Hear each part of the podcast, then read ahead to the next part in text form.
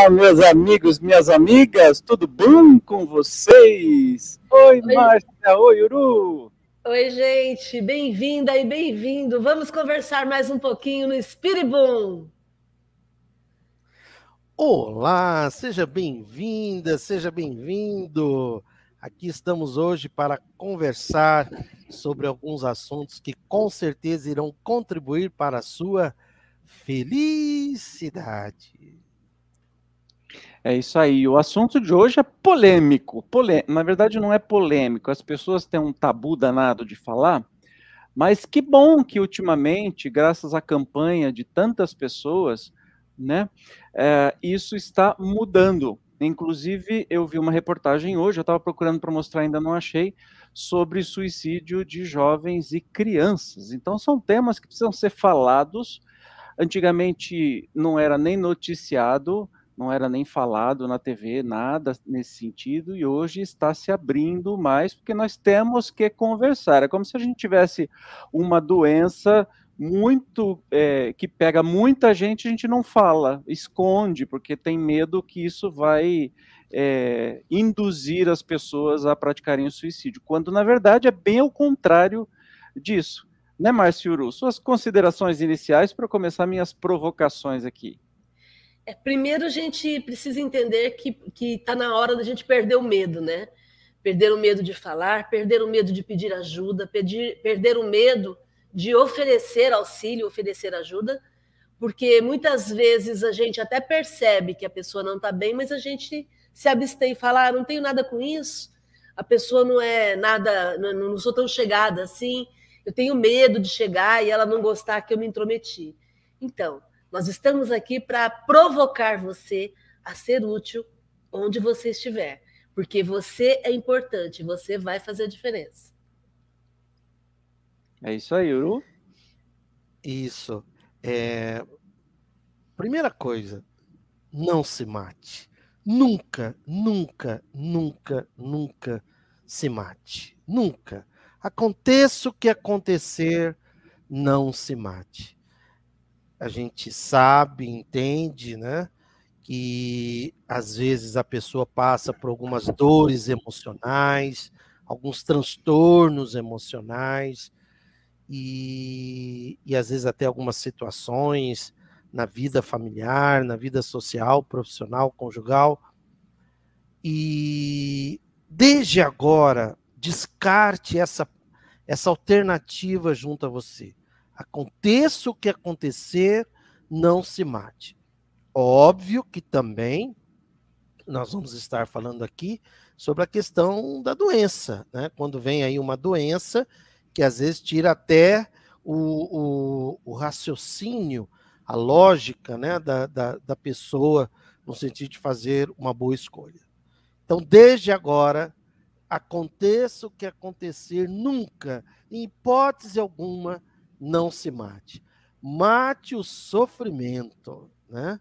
Cure a doença, trate a doença que esteja, a doença mental, que esteja é, provocando esse tipo de, de pensamento junto a você. Isso sim, mate o sofrimento, mas nunca você. Toda situação negativa é transitória tudo passa. Tudo passa o quê? O que é bom fica, o que é ruim passa. Então, toda situação negativa, por pior que seja, ela vai passar. Então, já começamos aqui um pouco né, mais como psiquiatra. Nunca, em hipótese alguma, não se mate. Mate o sofrimento, mas jamais você. É isso aí, tudo passa, inclusive a uva, né? Então vamos lá, é, começando com levantando nossa quarta parede, que é a mais importante de todas, né? Aqui, boa noite, Lídia querida, boa noite a todos, gratidão por tudo. A gente que agradece seu carinho, sua presença. Ditinha, meu amor, boa noite, seja muito bem-vinda, que honra ter você por aqui. Ditinha Calisto, uma excelente palestrante, uma um docinho de coco nosso, que a gente ama de paixão. Adriana Ribeiro, querida, seja bem-vinda lá. E Lídia é mamãe, Adriana é irmã da Márcia. Ei, coisa boa. Beth, meu amor, boa noite, seja bem-vinda, que bom que você está aqui. O Márcio também, Borsato, boa noite, mestre. Cheguei, boa noite a todos. Olha, eu não sou mestre de nada. Nem não, nós. Tamo então, junto. Tamo junto. É, Helder, querido, boa noite, seja bem-vindo mais uma vez. Maria Tereza Martins, querida, bem-vinda, que bom. Eu tenho certeza que o Jorge está mandando um convite para um monte de gente, está aparecendo um monte de amigo nosso. Helenilda, querida, boa noite, seja bem-vindo mais uma vez. O Márcio, a doutora Márcia está chique, cortou e arrumou o cabelo. Ó! Oh, alguém aí, tá tem que reparar nisso, não é mesmo? Para, parabéns, porque eu não consegui fazer isso, eu não consigo fazer isso, eu sou um desastre. Que bom que você notou. Parabéns. E tá linda mesmo, tá linda mesmo. Obrigada. Fausto, cortar querido... o cabelo, no meu caso, não fica mais nada, né? Uru, você fez alguma coisa no cabelo, Uru? tá mais arrumadinho, assim, tá mais é, dentro. É, deve ser o arquinho aí que segurou. Eu tenho uma parada. ah, então tá bom. Mar, é, Fausto e o Francisquinho, boa noite. Você tá bom, querido? Saudade de você, que bom que você tá aí. A Beth está concordando. Daniela Rodrigues Tavares, boa noite, seja muito bem-vinda. Danila, Danila. Eu, eu falei Daniela? Danila, o meu óculos está num, num lugar assim, que se eu aproximar muito, eu enxergo. Se eu faço assim, eu não enxergo. Se eu tiro, eu também não enxergo. Então, vocês me perdoem aí. Danila, seja bem-vinda. Adriana Augusto da Silva Ribeiro, muito bem-vinda, querida. E a barba deve ser do Uru, né?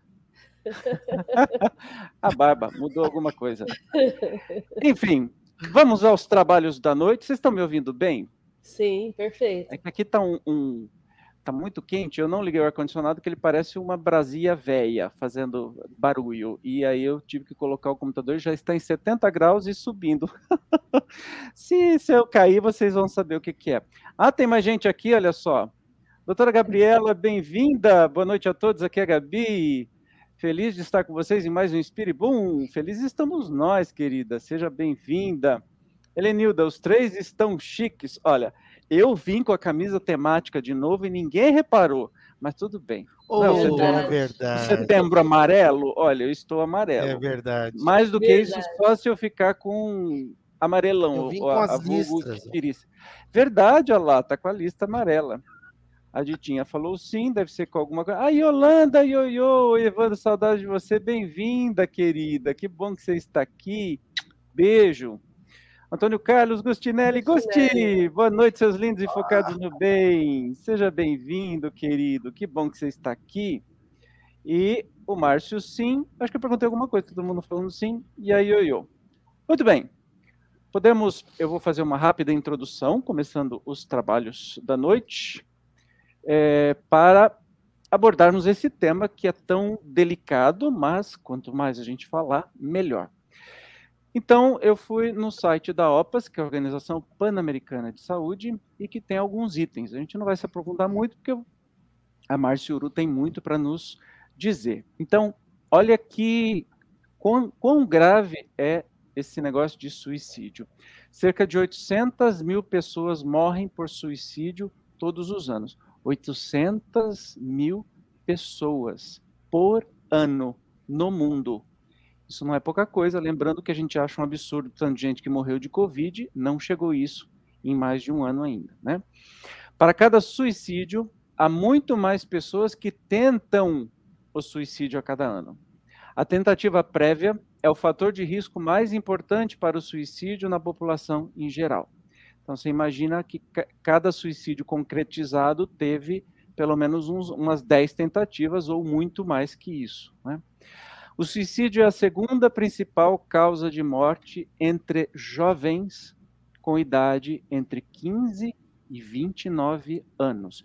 E também ele é, ele é, também ocorre em crianças, por mais assustador que isso pode, pode Pode ser. Hoje eu vi uma reportagem falando de suicídio em crianças e adolescentes. Crianças de 10 anos, por exemplo, que tinham a própria vida. 79% dos suicídios no mundo ocorrem em países de baixa e média renda. Olha que interessante. Ingestão de pesticidas, enforcamento e armas de fogo estão entre os métodos mais comuns de suicídio em nível global. Olha só, pesticidas, que é uma coisa relativamente fácil de ser comprada, né? Você vai no supermercado e compra é, veneno de, de rato, compra veneno de qualquer coisa. Armas de fogo, quando a gente é radicalmente contra o armamento, é porque essas armas vão ser usadas em larga escala em suicídios, especialmente por, pelos filhos dos que portam, os que têm armas em casa, né? E enforcamento também. Então, isso está tudo na Organização Pan-Americana de Saúde, OPAS. Com vocês, queridos. Eu quero começar falando sobre o porquê que a gente chegou nessa, nessa situação, né? Porque eu tenho comentado nas, nas minhas falas o fato de que todos nós temos o instinto de preservação, que é algo que é natural. Né? Quando você se vê em perigo, você se afasta. Quando você corre risco de morte, você preserva a vida. Então, isso nós chamamos de instinto de preservação da vida.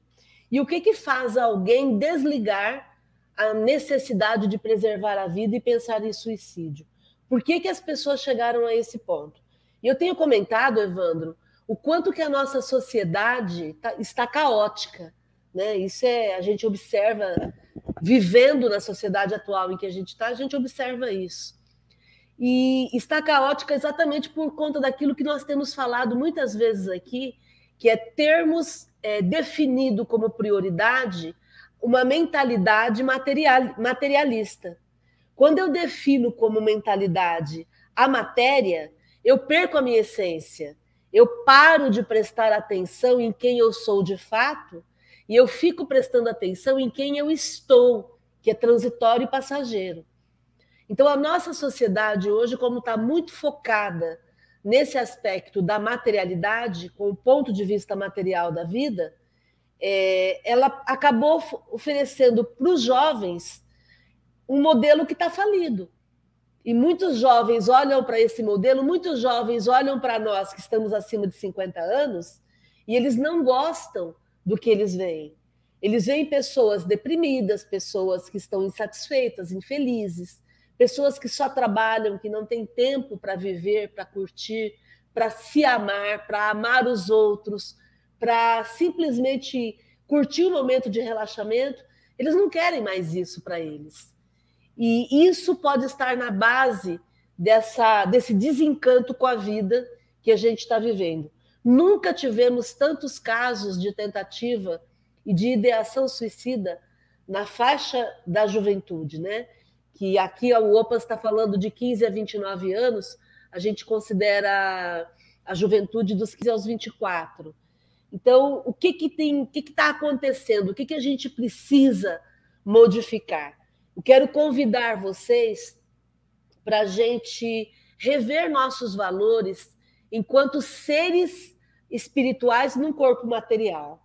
Eu acho que a conversa tem que começar por aí, né, Ururaí? Sim. É, o, o que nós necessitamos entender é o meio que a gente está inserido. Então, a gente vai falar é, principalmente na questão da prevenção, já que o mês setembro amarelo é um mês dedicado à prevenção né, do suicídio. Um dia desses eu vi uma pessoa dizendo assim: não, porque eu sou contra o suicídio. É, então, veja, ninguém é a favor do suicídio, né? É igual aborto, né? Ninguém é a favor do aborto. Só que existem casos e casos. E não tem como você proibir nem o aborto, nem o suicídio, não, não tem como você proibir. O que tem é um processo de consciência, principalmente no caso do suicídio, mas também entendendo que existem muitas situações, começando pela estatística. Vamos usar a ciência né? A nossa visão do mundo é progressista, consequentemente, somos espíritas progressistas e somos adeptos da ciência. Aliás, a nossa fé é raciocinada. O que diz a ciência? A ciência diz que a maioria dos casos é, de, de suicídio havia um transtorno mental por trás disso. Então a gente necessita entender que o transtorno mental é que deve ser evitado, tendo como base um, uma certeza da vida espiritual. Porque existe suicídio entre os espíritas, né? A gente que é psiquiatra, a, a, a Márcia como psicóloga, a gente lida com isso. Existem, existe casos de suicídio entre espíritas. E aí não adianta a gente vir com aquela conversinha piegas, né? Nossa, mas espírita se mata. Sim, se mata porque muitas vezes, primeiro, vamos entender o meio que a gente vive. O meio que a gente vive é materialista. Já começa por aí. O fato de uma pessoa é, se dizer espírita ou frequentar centro espírita e tudo mais, não significa necessariamente que a convicção. Veja, eu não estou ainda abordando a questão do transtorno mental, porque o transtorno mental ele dá uma distorcida às vezes em algumas convicções. Mas a convicção de que somos seres espirituais, ela é um fator muito positivo no sentido de, de prevenir o ato, o óbito pelo suicídio. Essa a, a, que somos seres espirituais é necessário que tenha essa certeza.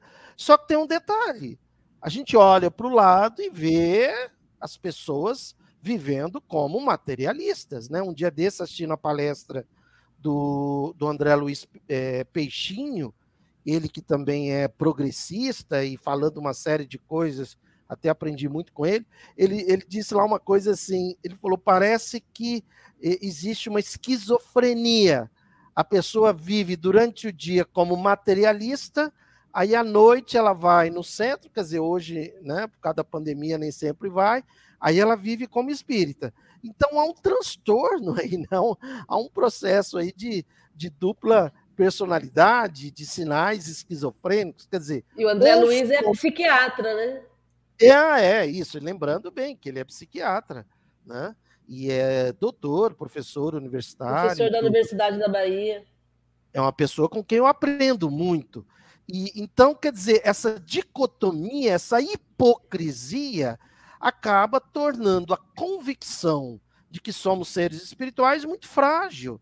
Né? Durante o dia, a pessoa está competindo no mundo capitalista. Aí, à noite, ela é espírita. Não existe isso. Ou você é materialista ou você é espírita. É, é espiritualista. Né? Ururaí. E aí uma hipocrisia também, né? Em casa é um tirano e no centro é um santinho. Estou usando essas é. palavras porque a gente ouve isso né? A gente atende, a gente atende espírita, a gente atende filho dos espíritas, né? Nossa. A gente sabe como é que é isso, né? É um problema aí, viu? E a gente é um também é problema. é espírita e também tem filhos, né? Então, é. são desafios para a gente lidar no nosso dia a dia com relação a essa postura de vida, né? É. Um tempo desses atrás, uma pessoa falou assim: aqui no consultório, estou aqui no consultório nesse momento, né? Falou assim: é, Paraná conversando, expondo o sofrimento emocional dela. Aí ela virou e falou assim: O senhor conhece o fulano? Aí eu me contive, né? Falei: Sim, conheço, né? Tal. Então, ele é meu pai. Ah, tá, ele é seu pai. Ok. Aí eu disse para ela: Fala, olha, aqui estamos para falar de você Aqui tudo é sigilo absoluto. Não conheço o seu pai a partir de agora. Não conheço a sua mãe. Nós estamos aqui para cuidar do seu sofrimento emocional. Essa hipocrisia, viu, Márcia, muitas vezes é fator de transtorno emocional, que às vezes não chega ao suicídio, né? que bom que não chega ao suicídio, pela convicção espírita. Mas a convicção espírita é necessário que não haja hipocrisia nela. É necessário que a nossa, nossa fé seja raciocinada. Nós estamos falando do fator espiritual como prevenção, tá ok? Depois a gente vai entrar mais no campo do transtorno mental. E quando Kardec, né, o nosso mestre do fator espiritual, vem nos ensina o seguinte: o espiritismo é o mais, palavras de Kardec, terrível antagonista do materialismo. Pronto, é daí que tudo, né, to, toda, toda palestra deveria visar isso. Olha, nós estamos aqui para combater o materialismo, para fazer, para convencer você, né, para convencer. A nossa palavra, a nossa frase aqui deve ser no sentido de convencimento, né? De convencer você que você é um ser espiritual. E cabe a você, e quando eu estou falando para você, estou falando para mim, por favor. Estamos juntos aqui, né? Estamos no mesmo desafio, diante do, do, do, das mesmas aflições, né? Jesus falava: no mundo tereis aflições. Para convencer você, para convencer a mim, que somos uns seres espirituais. Aconteça o que acontecer, não se mate, não alimente projetos de morte, não alimente projetos de, de, de morrer, muito menos ideação suicida, né? Porque aí a gente já começa a entrar no campo dos transtornos mentais. Então, esse combate ao materialismo, ele deve ser em dois aspectos: filosófico, né? Primeira coisa, você entender que somos seres espirituais, e com, com, aliás, em três aspectos: comportamental e social. Não adianta você acreditar que você é um ser espiritual e no comportamental viver como materialista e no social viver como materialista, aliás, acrescentando até do André Luiz Peixinho, né, quando ele fala da questão política, né, que ele é uma, uma das pessoas com que eu mais aprendo dessa postura política que a gente deve ter todo dia. Todos nós somos seres políticos, é, não partidários, né, que as pessoas confundem isso.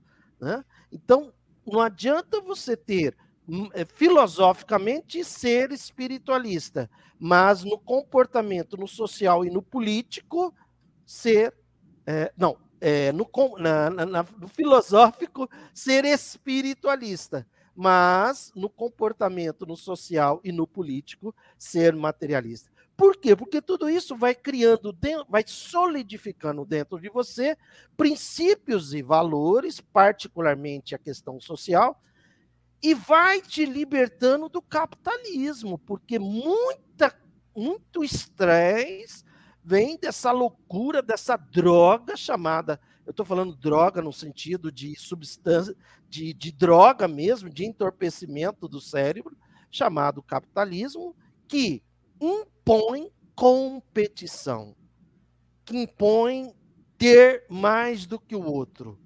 Isso leva a uma corrida, a uma loucura, uma corrida atrás do nada, que vai acabar favorecendo os transtornos mentais. Deixa eu só dar um. É, a Ditinha está dizendo assim que o sim era para o som, que está bom. Obrigado, querida. Eu tinha esquecido, eu pergunto e esqueço. Ó, o Jorge, estou assistindo aqui da Santa Casa de Misericórdia. Beijo para os três. Beijo, querido. Ele está lá acompanhando o nosso querido amigo é, Graciano, que está numa segunda cirurgia em menos de uma semana. E quem está aqui também, a Florzinha, Jaci. Boa noite, seja bem-vinda, querido. O Rússia tocou num assunto bem interessante, aí eu jogo para vocês também, que além dessa pressão absurda, né, essa roda viva que a gente é jogada, é jogado desde de criança, né, que você tem que estudar para ser alguém, como ser alguém é tradução de ganhar dinheiro, né? Mais nada. Você não precisa ter caráter, você não precisa ser correto, você tem que ganhar dinheiro. Se você ganhou dinheiro, você vai ser alguém. Outra coisa também que induz muito, que provoca muitos suicídios, é justamente a questão é, da sexualidade das pessoas que não, que, não é respeitada pela família e tem muitos, muitos jovens que se matam porque não são aceitos pela própria família, por imposição de religião ou por preconceito mesmo, né? Então, é, são, são fatores de pressão absurda que as pessoas ac acabam não dando conta de, de, de, de, conseguir aguentar a pressão, que é matar a dor que está sentindo, achando que matando o corpo físico vai matar essa dor, né? O que não acontece. Eu quero comentar um post da Rita Lee, a nossa grande Rita Lee, né? Que eu, eu, eu até comentei que ela deve ter ela já sabia da Academia da Felicidade desde antes da academia existir, né? Ela coloca o seguinte: me enche o saco quando ouço pessoas preconceituosas reproduzindo papos de que a mulher é inferior ao homem ou dizendo que ser gay é errado. O que, que é errado? O diferente de você é errado? Eu quero é o diferente, quero viver um mundo colorido, com todo tipo de etnia, de pele, cabelo, gente, bicho, planeta e de ETs, mesmo que disfarçados andando por aí. Eu sou do arco-íris, gosto da luz. Me enche o saco racismo, a misoginia, a homofobia. Não tenho paciência para isso. Eu tô velha, eu queria chegar em 2021 e perceber mais respeito no mundo e não ter que continuar falando sobre isso. Mas só se muda com educação, respeito, educação e liberdade. As pessoas têm de ser livres para serem felizes como elas são. Não é isso, Dunaí?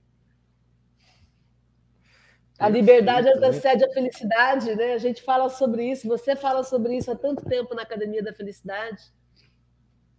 E é isso que você é. colocou, Evandro. É, o fato de que, de que muitas pessoas não suportam tudo isso. E a gente está falando sobre esse mundo caótico que a gente está vivendo, porque o convite que eu quero fazer para quem está nos assistindo é que venha para o nosso lado no sentido de vamos mudar isso juntos. Suicídio não resolve. Suicídio é uma opção inválida. Não faz sentido você machucar ou matar o seu corpo, que é o seu instrumento.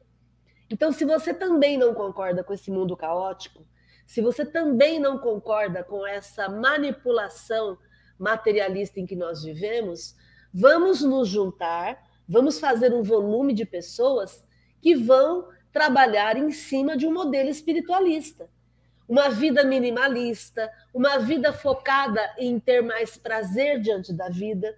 Isso não significa, por favor, que a gente não está valorizando a matéria. Dinheiro é muito bom e eu gosto, e acho que aqui todo mundo gosta. A ideia não é essa. Dinheiro é muito bom, a questão é que não é o primordial, não é o principal. Ah, mas o dinheiro é que move o mundo. Sim, o dinheiro move o mundo capitalista. Nós temos hoje exemplos de pessoas vivendo com menos e vivendo muito melhor. O conceito de se trabalhar menos, que acontece nos países nórdicos, é um projeto para futuro. Mas o mundo está começando a enxergar isso. O Japão, esse ano, começou a trabalhar com um modelo baseado nos países nórdicos. Então, eu sei que são muitas ideias novas e que vão provocando a gente no momento, no primeiro momento assustam, mas entenda que nós, eu e você, podemos nos juntar para fazermos a diferença, para transformarmos o mundo num mundo melhor. É isso aí. Deixa eu só é, agradecer aqui ao Jorge pelo super chat. Muito obrigado, querido, mesmo de longe aí. Gratidão. É, Aparecida Fernandes dos Santos, boa noite, seja bem-vinda. O Márcio está agradecendo o Jorge pelo superchat também. A Ditinha fez uma, uma observação muito legal. Olha, nessa hipocrisia que o Uru falou, pode não levar ao suicídio físico, mas levará ao suicídio interior. A pessoa morre para a vida como que se ela passasse a existir apenas e não a viver, a vegetar, né? Perfeito. A primeira morte que acontece é a morte emocional, né? que é o que a gente lida aqui no nosso dia a dia. É, essa observação da Ditinha é perfeita. E a morte emocional nos leva àquela questão do livro dos Espíritos, quando que pergunta lá na 943, de onde nasce o desgosto da vida, que sem motivos plausíveis se apodera de certos indivíduos. Veja que Kardec está dizendo que existem motivos plausíveis. Ele precisa se lembrar disso. Né? Ele precisa se lembrar disso, porque às vezes a pessoa está ali, acorda de manhã, é, é, não tem o que comer, não tem onde morar. Kardec está dizendo de onde nasce o desgosto da vida que, sem motivos plausíveis, ele está ele tá pressupondo que existem motivos plausíveis que gerariam desgosto da vida. Não está falando necessariamente de suicídio. E aí, na 940, e aí vem a resposta né, dos espíritos sábios e felizes, que eles dizem: efeito da ociosidade, da falta de fé e não raro da saciedade. Veja, vamos entender ociosidade como falta de propósito, tá? Ociosidade é falta de propósito. E poucas pessoas têm propósito. Aliás, ontem, né, Márcia, nós assistimos uma entrevista com a Luísa Trajano. Sensacional. Meu, que espírito de luz essa mulher. Espírito de luz. Precisa ver o que ela falando do desafio dela junto aos acionistas da empresa dela, tá? Ela tendo que prestar contas aos acionistas. E aí ela disse uma coisa assim que, que mostrou que é uma mulher espiritualista. Pouco importa se ela é espírita, se ela acredita em Deus ou não, isso não interessa. Ela está praticando o projeto de transformação pessoal e do mundo de Jesus que é amar ao próximo como a si mesmo. Ela vira para os acionistas e diz o seguinte: olha, eu sei que vocês querem o lucro, mas eu quero o propósito. Eu não vou abrir mão do propósito em função do lucro. Nós vamos encontrar aqui um equilíbrio. Cara, que grandeza! Essa mulher, nossa, eu, eu, eu fiquei assim, puxa, que coisa! A gente não assiste isso no movimento espírita, aí vai lá e assiste isso de uma empresária é, bilionária, né? Que tem ali nas, sua, nas suas mãos o poder e o dinheiro e que não abre mão do propósito, do propósito de vida. Esse propósito responde, os espíritos estão dizendo, efeito da ociosidade. É o ócio, aliás, Domênico De Masi, né, um filósofo, ele traz para nós o ócio criativo. Por quê? O que é a ociosidade? Você não ter propósito, você não ter, você não ter, você não se acordar sem propósito, se acordar sem motivo. E a maioria acorda sem motivo, a maioria acorda como se fosse um tubo, né? Acorda para comer, e colocar comida aqui. Lógico que tem gente que nem comida está tendo, tem irmãos nossos que nem comida está tendo, tem 15 milhões aí de pessoas é, desempregadas e 6 milhões de pessoas desalentadas, temos milhões de pessoas em estado de, de insegurança alimentar, mas vamos supor, né, vamos partir aí do, do, do mínimo nessa sociedade tão desigual, tem gente que é um tubo, né? É por comida e soltar comida, é por comida. E aqui é como se não usasse. Entende? E sendo que a pessoa, escuta, você vai morrer, cara. Você vai morrer. O que, é que você está fazendo com o tempo? Qual o seu propósito? Não estou falando em missão. Missão é, é menos do que propósito é propósito. O que é que faz você acordar de manhã? Tudo isso nós estamos abordando na prevenção, desconstruindo o materialismo e o capitalismo. Né? O capitalismo é o filho dileto do, do materialismo, e convidando para uma sociedade mais igual, para uma sociedade mais fraterna, para uma sociedade mais livre, para uma sociedade onde o consumo seja algo natural e não algo é, compulsivo, né? Porque é óbvio que a gente consome, começando até por comida, mas não algo de forma compulsiva. Aliás, Márcia, você citou aí sobre dinheiro, e na minha visão, é, o, o capitalismo ele provoca acumulação de patrimônio. Na minha visão, eu, eu acho assim, a forma mais ridícula, cruel e desumana usar dinheiro para acumulação de patrimônio. Entende? É a forma mais cruel, porque quando você está acumulando patrimônio, você não está com visão social. Lógico, conforme disse a Márcia, por favor, que todos sejam livres financeiramente e tenham milhões de reais, mas que você pense não apenas no seu bem individual, que é um direito seu. É um direito seu você pensar em, alguma, em alguns sonhos pessoais. Mas olhe para o social. Olhe para o social, porque você vai morrer, lembre-se disso. E ontem a, a Luísa Trajano, cara, falar aquilo nas palestras online que ela está fazendo, né? Porque, inclusive, ela disse que a cada três meses ela tem que prestar conta junto aos acionistas você sabe o que, que, que o acionista quer, Evandro? O acionista lucro. quer lucro. Ele quer lucro, ele não quer saber, ele é materialista compulsivo, acumulador de patrimônio, ele é o cara mais desumano, mais cruel, mais gerador de fome, miséria no, no, planeta Terra, tá entendendo? Tanto que, com certeza, agora nesse período de transição, esse pessoal não volta mais para a Terra, né? Tá lá no capítulo 18 da Gênese, ela vira para eles, né?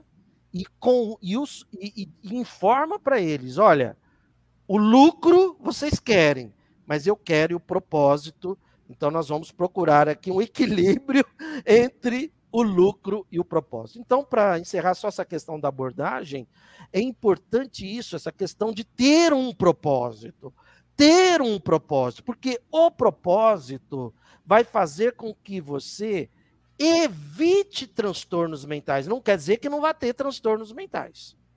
Já que a maior parte dos, do, do, dos, dos óbitos pelo suicídio são provocados por transtornos mentais, vamos fazer de tudo para evitarmos os transtornos mentais. Né? E uma das coisas que favorece isso é você ter um propósito social, um propósito humano, um propósito humano, um propósito que envolva que envolva seres vivos, né? Um propósito que envolva a natureza, um propósito que envolva animais, um propósito que envolva pessoas, seres humanos. Isso sim, com certeza, irá gerar muito mais vida dentro de você e o risco de desenvolver um transtorno mental fica muito menor. Não quer aí... dizer que, que evita 100%, mas fica muito menor. E aí a gente vai desconstruindo essa sociedade competitiva e hipócrita e maldosa que fica comparando, sempre estabelecendo um vencedor, um perdedor. E vamos começar a ser mais colaborativos, vamos começar a partilhar mais, vamos começar a ser, a, a utilizar o dinheiro de uma forma produtiva, promovendo o ambiente em que nós vivemos, contribuindo com quem tem potencial. É, por exemplo, é, eu tenho alguns exemplos que eu acompanho quero compartilhar aqui com vocês. Eu conheço duas pessoas que elas investem na educação de outras crianças, que não tem nada a ver com a família dela. E é impressionante ver a felicidade dessa pessoa acompanhando, dessas pessoas, né, são duas pessoas, acompanhando o desenvolvimento, o crescimento das pessoas, dessas crianças, quando elas recebem a oportunidade. Então, isso é desenvolver um propósito é você semear e acompanhar e orientar, ser um mentor de alguém. Contribuir para a educação, por exemplo. Estou usando esse exemplo porque é um exemplo que eu conheço.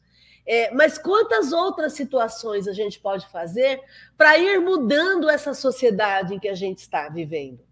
E que a gente não concorda, porque a gente sabe onde vai dar. A gente sabe que a depressão já é uma doença que acomete muitas pessoas e, e, e já já está passando as doenças cardiovasculares em termos de acometimento, é, por conta dessa questão da sociedade doentia que criamos.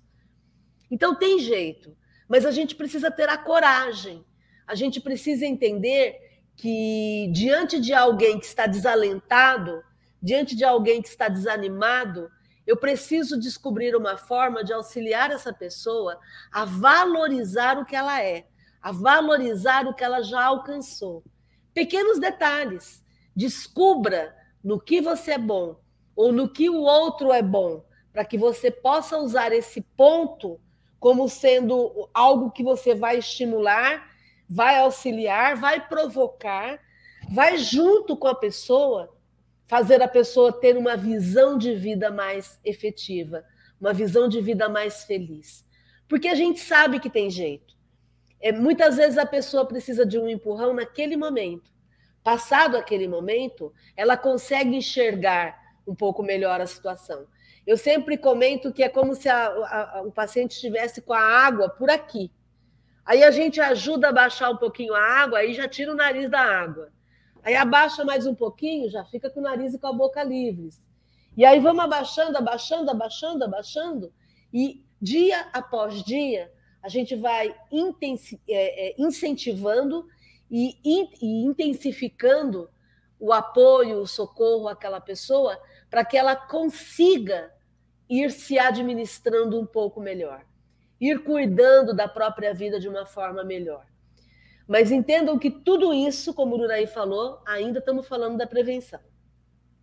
Isso aí, eu queria só falar um, um que o Uru falou, é, passou esse trecho aqui. Olha que os espíritos, que interessante, né? Para aquele que usa suas faculdades com um fim útil e de acordo com suas aptidões naturais. Olha que interessante. O trabalho nada tem de árido e a, se escoa, a vida se escoa mais rapidamente. Ele lhe suporta as vicissitudes, os problemas, com tanto mais paciência e resignação, quanto obra com o objetivo da felicidade mais sólida e mais durável que o espere, o que o espera. Justamente esse negócio do propósito não significa você ter um emprego melhor, isso não é um propósito. Né? Não significa você buscar uma qualificação melhor, não, não, não é um propósito de vida. Isso daí é um jeito de você ganhar mais, de acumular mais, ou ter uma falsa sensação de, de qualidade de vida, ou de, de luxo, coisa que você não, não, não vai usar. E mais ainda, aqui tem o, o, a outra pergunta, né? Tem o homem o direito de dispor da sua vida? E os espíritos respondem: não, só a Deus assiste esse direito, suicídio voluntário importa numa transgressão desta lei. E aí que pode trazer para as pessoas o negócio assim: ah, então todo suicida tem que ser condenado. Então, olha a subpergunta que vem aqui, né? Porque assim, só Deus tem o direito de tirar a nossa vida, se a gente tira a vida, a gente está transgredindo a lei de Deus. Não é sempre voluntário o suicídio? Olha que legal. O louco que se mata não sabe o que faz. Eu achei bem curiosa essa essa observação que os espíritos fazem, porque assim, por louco, entenda que nessa época não havia nenhuma definição psiquiátrica de doenças mentais e nem nada. Então se chamava de louco quem tinha algum transtorno, mas assim, quem tem ansiedade se encaixa como louco, quem tem depressão se encaixa como louco. Então, a doença mental que faz o suicídio acontecer, é, ele tem fator atenuante, porque a pessoa não está querendo se matar porque ela não gosta da vida dela, mas ela está em, é, num, numa fase da, da doença, que nem a Márcia disse, que às vezes precisa de interação química, é, de sessões é, é terapêuticas de psicólogos, é, para poder baixar essa água que está no nariz e é realmente a pessoa começar a ter uma visão, né? E a gente já falou muito sobre isso é, quando nós discutimos a depressão e o suicídio está intimamente ligado com isso. Eu vou só emendar aqui, ó. O André Luiz Pascoal disse: Uma amiga minha suicidou-se semana passada. Era espírita. Estou abalado. É justamente isso que a gente está falando, viu, André? Ser espírita não quer dizer absolutamente nada, é um, é um progresso individual de cada um, mas não significa que a gente é perfeitinho, sábio e vai tirar tudo de letra. Você está vendo, infelizmente, com um, um, exemplo, né? O Márcio Borsato disse: realmente, doutor Caixão não tem gaveta, não tem mesmo. Amê, boa noite, querida, seja bem-vinda. E aqui tem um comentário curioso. Antônio Anísio Soares Vilar. O espiritismo não tem lógica. Então, a gente acha exatamente o contrário disso. Se você ficar na live, eu acho que você vai começar a entender. Aliás, nenhuma religião tem lógica. Então, se eu te disser, o espiritismo não é religião. Então, fica com essa e continue aqui com a gente. É, o conceito do espiritismo, Antônio, é que o espiritismo é uma ciência que vai tratar da natureza, da origem e do destino dos espíritos e também da relação desses espíritos com o mundo material. Então, o que o Espiritismo vem é trazer para a gente algumas respostas sobre o que, que somos nós, de onde nós viemos, para onde nós vamos e como é que a gente pode viver melhor enquanto estamos aqui na Terra. Né? Então, essa é a visão de Kardec do, do Espiritismo. Né? Até Kardec dizia que era uma ciência. É, eu concordo, né? É eu concordo lógica. com você que as religiões elas mais atrapalham, porque a religião trabalha em cima do medo, trabalha em cima da punição, em cima do pecado. E a gente não quer isso, o jovem não quer isso. O jovem não aceita o porquê sim ou o porquê não. Ele quer entender o que está acontecendo. E é por isso que a gente quis falar de suicídio, começando a contestar o ambiente que a gente vive. Porque se nós chegamos nesse, nessa situação em que estamos, é porque o ambiente não está legal. E a gente precisa se juntar para provocar uma mudança do ambiente. Porque o suicida, quando ele busca, e aí conversando com o André Luiz, quando essa amiga sua busca o suicídio, mesmo sendo espírita, André, ela não está querendo matar o corpo, principalmente sendo espírita. Ela sabe que ela não vai acabar com a vida matando o corpo. Ela está querendo acabar com o sofrimento emocional que ela sente. Ela está querendo aplacar, acabar com esse vazio interno que ela sente e que nada é capaz de, de diminuir essa sensação. E quando a gente traz a pessoa para o entendimento do que é a vida e do propósito que ela pode desenvolver de vida, aí o vazio vai diminuindo. Aí ela para de ficar focada apenas no que está acontecendo. Porque eu, eu entendo uma coisa: o que está acontecendo lá fora sempre foi ruim e vai continuar sendo ruim. O, o, a questão não é mudar o ambiente. É quando eu chamo você para a gente mudar a sociedade, eu estou falando de você mudar como você se sente diante dessa sociedade. Eu sou uma pessoa que tenho esperança, que tenho alegria de viver, que tenho entusiasmo pela vida, mesmo quando eu bato meu dedinho no, na, no, na, na, no cantinho da mesa. Então, quando você decide ser feliz, e é disso que a gente está falando aqui, de você começar a valorizar a própria vida, a própria oportunidade, descobrir que você tem valor pessoal, você é importantíssimo, você faz a diferença. Quando você entende isso e começa a trabalhar com isso, o meio, o mundo, diminui a importância. Em psicologia, a gente chama isso de referencial. O teu referencial interno tem que ser maior do que o referencial externo. Quando você entende que o que você sente, o que você pensa e o que você faz é que vai determinar como é que a tua vida é, o mundo que se dane. O mundo não é problema seu. O problema seu é como você se sente nesse mundo. Por isso é que ter a visão é, espiritualista da vida faz toda a diferença. Eu entendo que eu sou um espírito que estou aqui nesse momento, 2021, vivendo essa vida, que tem um monte de desafios, um monte de oportunidades. Eu tenho uma vida comum como todo mundo. Eu tenho momentos de tristeza como todo mundo. Eu apenas não fico na tristeza por muito tempo. Eu já entendi que eu cabe a mim formatar a minha vida. E eu não quero formatar a minha vida de forma ruim. Eu quero formatar a minha vida de uma forma melhor. Eu quero estar melhor como pessoa. Eu quero desenvolver um propósito e outro, e outro, e outro. E dá para fazer. Como o Uraí falou, a Luísa Trajano está fazendo. Faz oito anos que ela está trabalhando fora da política, trabalhando políticas públicas, trabalhando com a sociedade civil, comigo e com você, juntando pessoas que querem fazer a diferença. Então, o mundo tem jeito. A gente precisa é se juntar, a gente precisa ter um objetivo, a gente precisa estar atento, alerta para o que precisa ser feito. E na questão do suicídio, fazer a pessoa entender que ela quer acabar é com o sofrimento que ela sente e não com o corpo físico. Porque o corpo físico não tem como ela. O, a vida não tem como ela acabar.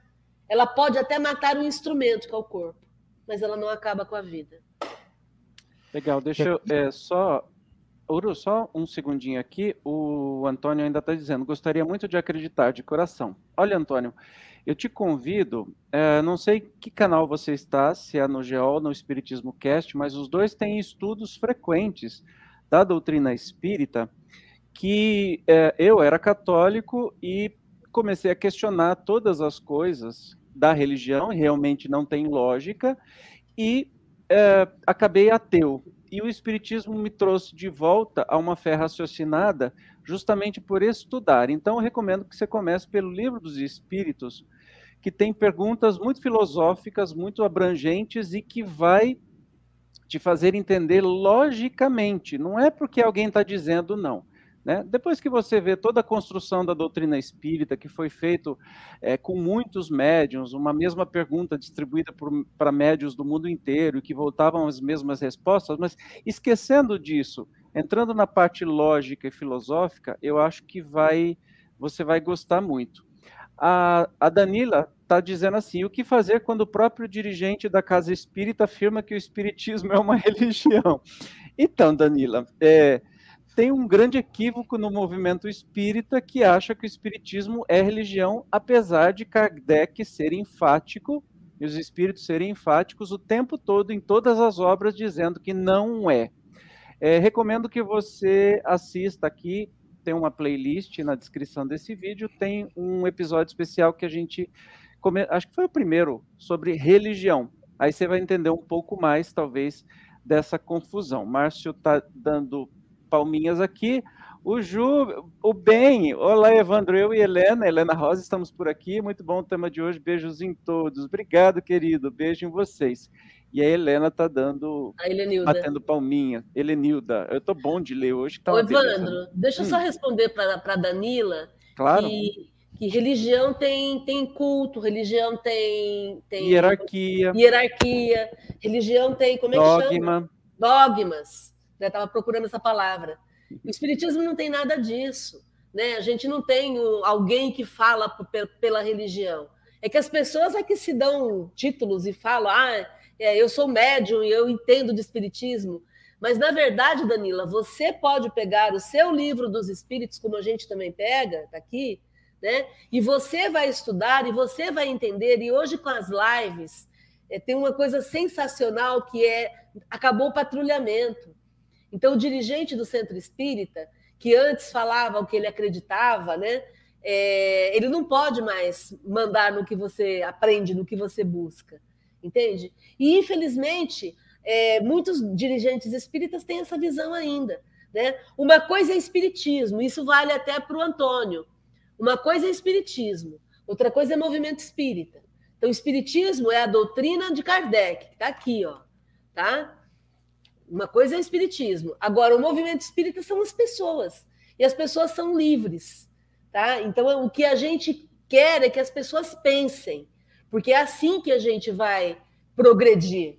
Você necessita estudar e fazer a sua ideia, o seu entendimento, tá? Porque é assim que você vai entender todo esse processo, né?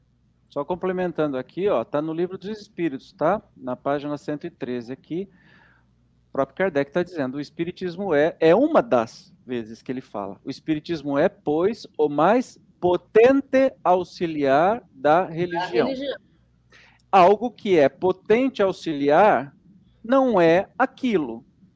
É um potente auxiliar. Se o Espiritismo aí está, é porque Deus o permite, o permite para que as nossas vacilantes esperanças se revigorem, para que sejamos reconduzidos à cena do bem, para a perspectiva do futuro. Aqui a gente gosta de falar e mostrar já para dizer que a gente não está delirando, né?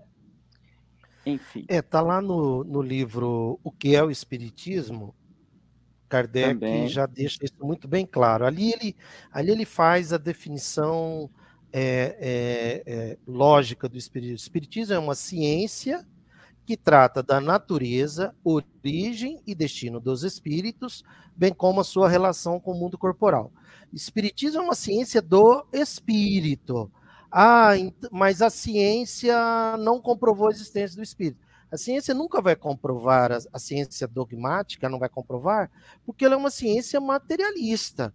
Se você quer ver sangue, você tem que pôr sangue no microscópio. Se você levar um, se você, se você levar o sangue, se você quiser ver sangue, é, é, as hemácias ali que você necessita, fazer um exame de sangue através de um tomógrafo, você não vai conseguir. Quer dizer, entende? Então a gente necessita de instrumentos adequados para cada coisa a ciência ortodoxa é uma ciência materialista. O espiritismo é uma ciência voltada para o espírito.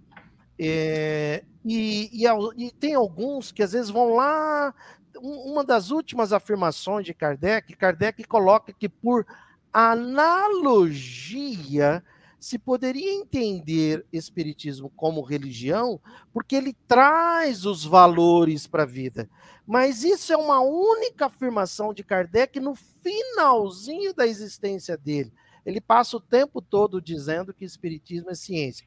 Ora, por analogia, qualquer coisa é qualquer coisa, né? Kardec é muito claro nesse sentido. Ele fala que por analogia. Além do mais, a palavra religião, ela não sobrevive ao critério espírita. Porque a palavra religião vem do latim, quer dizer religar. Ora, para nós, os espíritos nos informaram que o Deus bíblico não existe. Então a palavra religar faz sentido com Deus bíblico. Com o conceito, o que aprendemos com os espíritos sobre Deus, que é a inteligência suprema do universo, não existe essa coisa de liga, desliga, está desligado, religado. Então a própria palavra religião ela é desconexa, ela é, ela é, ela é, é, é desconectada do conceito de inteligência suprema do, do universo. Antônio, deixa eu te falar uma coisa, você já é um dos nossos.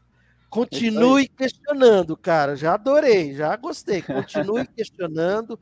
É assim que faz, é assim que você vai trilhar o caminho que, inclusive, até mesmo Kardec trilhou e é o caminho que nós acreditamos. Continue questionando, separa a religião. Religião é uma coisa inventada pelos homens que só tem atrapalhado o progresso espiritual dos homens. Religião e... é negócio, né, Ururaí? Como você costuma Religião é dizer. é negócio, é verdade. Religião é, é negócio. Existem pessoas maravilhosas no aspecto religioso. Olha o padre Júlio Lancelotti, para mim é um modelo. Né? O pastor, é, pastor Henrique. Pastor, pastor Henrique pastor Henrique, Henrique, Henrique Vieira. Vieira. Então, existem exemplos maravilhosos. São pessoas que têm ali o rótulo de padre ou de pastor, mas eles já são espíritos espiritualizados com compromisso de transformação pessoal e social. Eu queria também falar um pouquinho com o André, é André, André Luiz, né? André é. Pascoal, né? Não, Luiz Pascoal, né? Não, André. André. André, André Luiz Pascoal. André, por favor, qualquer fala nossa aqui, de forma alguma, no sentido de julgar a nossa irmã, a sua irmã, a sua amiga, né, que se suicidou. De forma alguma. Nós estamos aqui para aprender. A gente não tem noção do que passa na cabeça de uma pessoa. Muitos suicídios por enforcamentos. Depois, quando o IML vai lá, registra que houve um arrependimento, porque a pessoa está assim, alguns morreram com as mãos entre o pescoço e a corda, né, mas numa tentativa de, às vezes, é, tirar aquela corda. Então, por favor, aqui nós não estamos para julgar ninguém, aqui nós estamos no sentido de cada um de nós aprendermos primeiro e fazermos coletivamente. Infelizmente, coletivamente nós estamos aí com materialismo tomando conta, o capitalismo, e isso é lamentável. O Brasil segue o modelo americano, o modelo americano é de times money.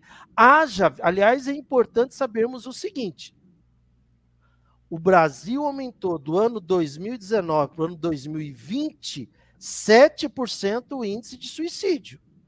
Estados Unidos também aumentou. Enquanto, enquanto o mundo inteiro diminuiu. Enquanto muitos países da Europa diminuíram. Então tem muito espírita que fala bobagem aí, né? A gente não gosta de entrar nessa área, mas fala bobagem porque não estuda, não lê, não procura os índices. Porque o Brasil, cara, a situação do Brasil está horrível nesse sentido. O índice de suicídio está aumentando. No Brasil, uma pessoa é, é, escolhe o suicídio, se mata, né? A cada 40 minutos. Isso é horrível, isso é horrível. No mundo, é uma pessoa a cada 40 segundos. No Brasil, a cada 40. Está aumentando. Por quê? Vamos voltar lá na 943, quando fala lá, três causas: efeito da ociosidade. Então, qual é o propósito? Então, muitos espíritas passam o dia na, na questão do relacionamento, do comportamento, da vida social e da vida política no mundo material. Enquanto que a visão deveria ser o quê? Espiritual. Aí chega na palestra e está lá bonitinho. Segundo a causa da falta de fé, veja, fé é assim, ou você. É, fé a gente não tem, a gente sente. Ou você sente 100%, porque se tiver um por se for 99%, existe risco. Fé é 100%. Na minha visão, Jesus veio ensinar duas coisas: a fé e o amor ao próximo e a si mesmo. Quando ele fala lá, a tua fé te curou, ele está querendo dizer, vós sente, você sente fé 100%. Tem de bom ânimo, é, brilha a vossa luz, vós podeis fazer tudo o que eu faço e muito mais. Quer dizer, tudo aquilo é um empoderamento de Jesus a cada um de nós. E aí diz lá, e não raro da saciedade. O que é a saciedade? A saciedade é quando a pessoa, é, no dia a dia, ela não se sente útil. Nem estamos falando em propósito, é no dia a dia ela não se sente útil. E aí a coisa se complica, Evandro. Aí a coisa se complica. Vamos, vamos, vamos, vamos, vamos é, entender espiritismo na realidade. Por que se complica? Se a gente for lá na lei do trabalho, lá na, na, no livro dos Espíritos, os Espíritos são claros. Trabalho é você se sentir útil, certo? Não é verdade, Evandro? Sim. Isso aí. Hã? Tá lá. Agora, vamos fazer o seguinte: amanhã cedo, vai aqui no terminal rodoviário, faça uma entrevista com 10 pessoas que estão saindo seis e meia da manhã ali no terminal para ir no trabalhar. São pessoas que acordaram às vezes cinco horas e às vezes vão levar uma hora, uma hora e meia para chegar no trabalho. Pergunte para ela se ela se sente útil no trabalho dela. A maioria vai dizer que não, trabalho por dinheiro. Por quê? Capitalismo, meu amigo. Que gera uma infelicidade incrível. Né? Capitalismo gera essa infelicidade incrível. Um dia desse eu falei para uma pessoa, né, que defendendo o capitalismo, ela defendendo, eu falei para ela, ela, ela tem uma empresa com 120 funcionários, aí eu virei para ela falei, faz o seguinte, faz uma pesquisa junto aos seus funcionários, pergunte o seguinte, você, você você, você se sente útil, você se sente útil aqui no trabalho que você faz? Segundo, você faz o que você gostaria de estar fazendo? Terceiro, você se sente reconhecido, valorizado? É, é, faça uma entrevista sem as pessoas poderem se identificar. Ora, a insatisfação no trabalho é muito grande. Você vê que as pessoas. Eh, tem gente. Sextou! Né? O que, é esse sextou? Exatamente. É, é, porque o trabalho é árduo. É castigo. É castigo, exatamente. Né? O trepalium, né? que, aquele instrumento, né? é um castigo. Eu costumo dizer que o capitalismo prende as pessoas de segunda a sexta, sábado, domingo é a saidinha geral. Né? No sábado e domingo é a saidinha geral. Aí então, tem o trauma do fantástico nós, temos, nós necessitamos, inclusive, repensar o nosso sistema. Será que o capitalismo já não deve ser superado por um outro sistema? Kardec propõe sobre isso, né? quando ele fala lá, liberdade, igualdade e fraternidade, lá no livro Obras, Obras Póstumas, ele diz lá que primeira coisa, olha Kardec, ele, liberdade, igualdade e fraternidade é o lema da Revolução Francesa. Revolução Francesa, Revolução Francesa, onde o proletariado questionando a burguesia.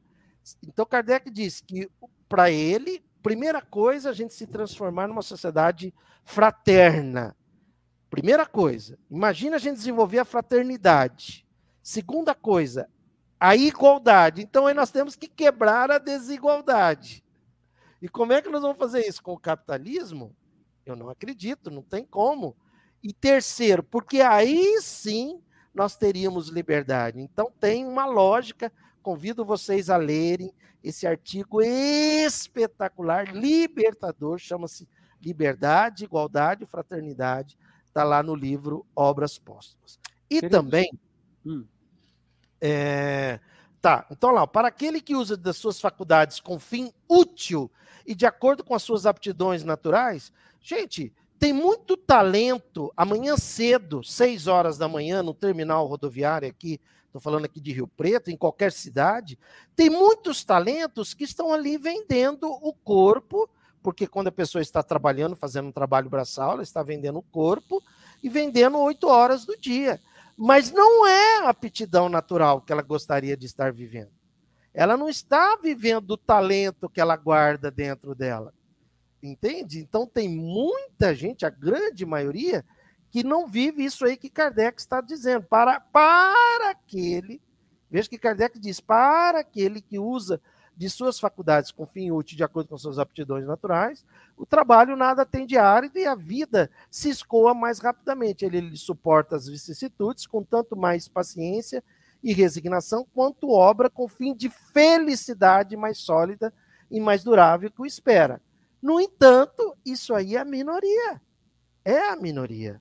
Né? E a gente necessita estarmos atentos para isso e repensar essa transformação, esse momento de transição que nós estamos passando. Tem muitas coisas que necessitam serem destruídas, lei da destruição, está lá nas leis naturais, e construídas para um mundo mais feliz. Maravilha. Vamos é, seguir, que nós estamos com pouco tempo agora.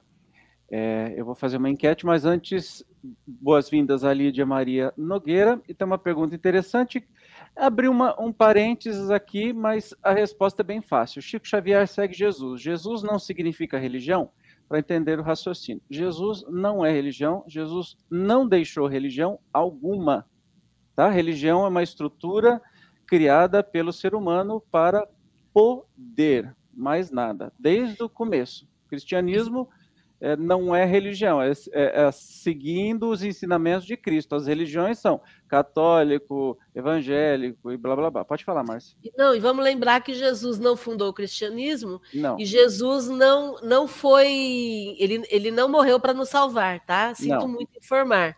Ele foi morto pelo sistema político e religioso da época por contestar esse, esse poder e essa, essa mordomia e tudo isso. Jesus era um ativista pelo bem comum, pelo bem social. Né? Ele, é ele combatia as desigualdades e por isso ele foi assassinado. Então Só Jesus a Ellen não deixou. A Ellen já até respondeu, já entendi o conceito. Já entendi o conceito. Legal. É, foi Recomendo um livro, tem um livro espetacular sobre isso, chama-se Cristianismo, uma mensagem esquecida, do Hermínio Miranda. E Ellen, Buda não criou o budismo, né? Maomé não criou o islamismo, né? É, Jesus não criou o cristianismo. Isso tudo. Até a palavra criações. Cristo é esquisita, né?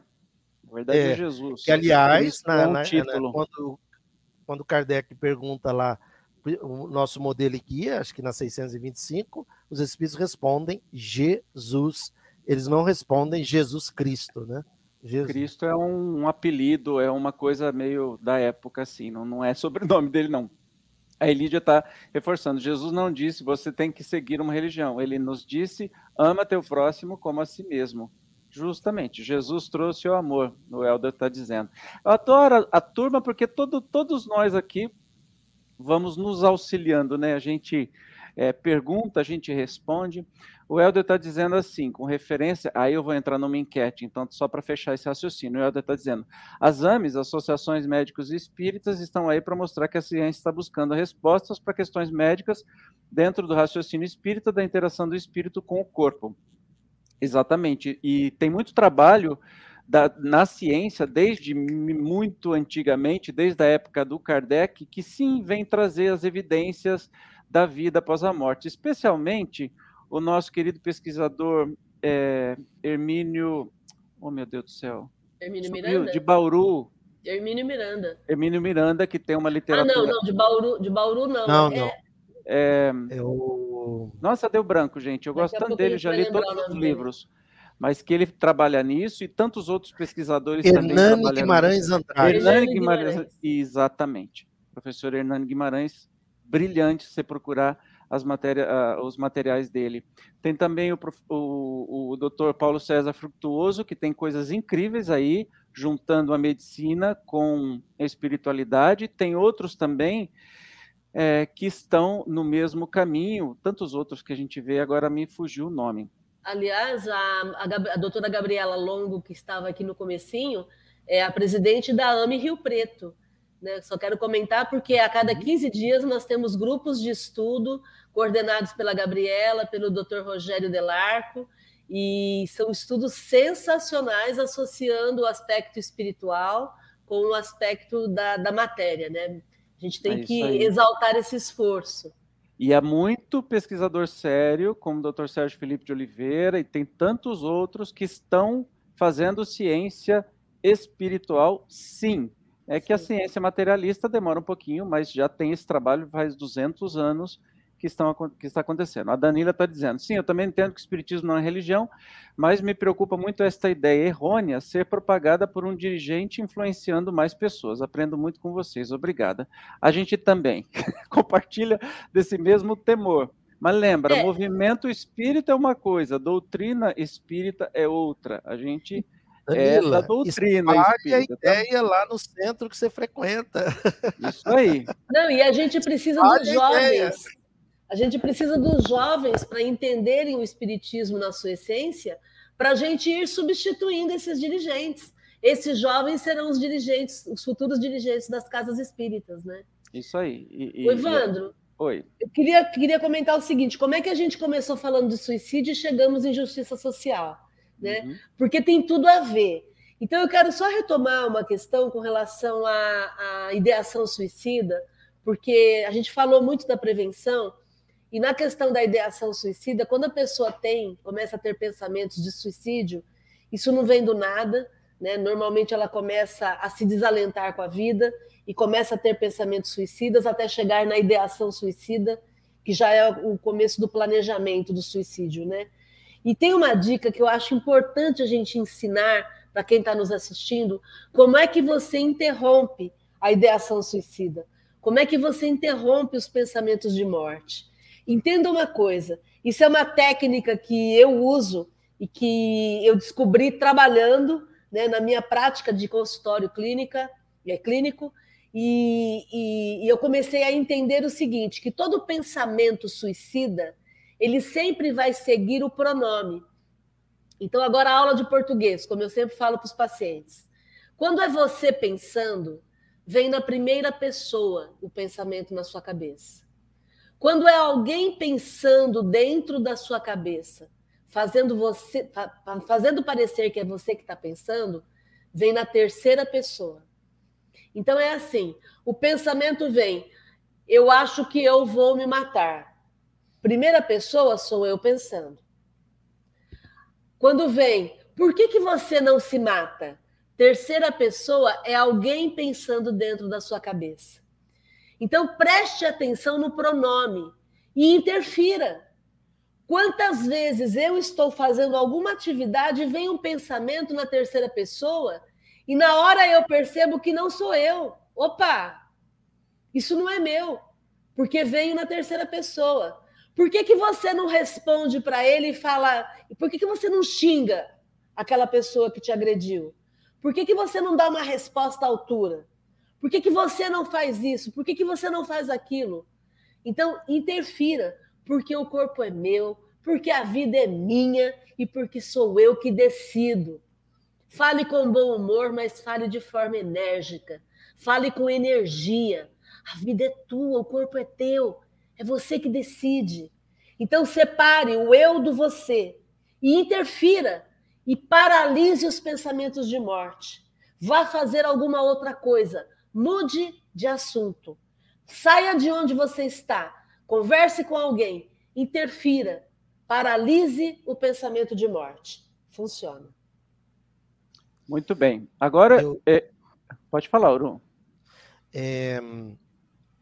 A gente falou bastante sobre prevenção e eu queria, o tempo aqui está acabando, e eu queria é, lembrá-los lembrar você que está aqui eh, nos assistindo algumas coisas na visão psiquiátrica. Ah, inclusive, esse ano, a Associação Brasileira de Psiquiatria ela está batendo numa questão muito forte e eu trago aqui para reflexão. Você não precisa concordar, mas vale a pena pensar porque eles trazem isso com base em pesquisa. É, a gente precisa parar de falar, é, tipo assim, que o, o olha, é, você, é, né, você que está aí pensando, valorize a vida, valorize a vida. Por favor, a, a pesquisa comprovou que ele valoriza a vida. Ele valoriza a vida. A pessoa que está com ideação suicida, ele por isso que, que por isso que inclusive espírita se mata. Ele valoriza a vida. Ocorre que a grande maioria está portando um transtorno mental principalmente depressão. E depressão é uma doença. Essa doença, ela, ela, ela distorce o, o, a, os, o, o que a pessoa sente e tudo mais, as suas crenças. Então, primeira coisa, não é uma questão de valorizar a vida. Se você está diante de alguém que está com ideação suicida, o, o, a proposta da Associação Brasileira de Psiquiatria é agir salva a vida. Programe. Primeiro, a pergunta que vai ajudar essa pessoa é: o que é, o que está acontecendo? Essa é a pergunta chave. Nada de falar aquelas bobagens, aquelas coisas infantis, ingênuas. Isso é falta de Deus. É isso. Nossa, você tem uma família tão bonita. Nossa, olha os seus filhos. Cara, se uma pessoa está tendo um infarto do mio, um infarto do coração, um infarto do miocárdio, essa pessoa necessita ser socorrida. Você não vai chegar para a pessoa e dizer assim: nossa, mas você tem uma família tão bonita. Nossa, isso é falta de Deus.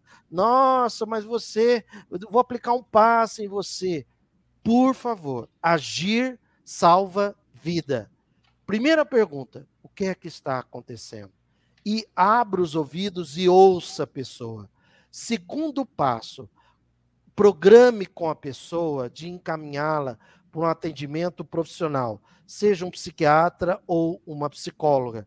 Eu recomendo, se ela já está com ideação suicida, psiquiatria. Por quê? Porque uma medicação, que provavelmente ela vai estar precisando, pode tirá-la da ideação suicida, pode distraí-la da ideação suicida.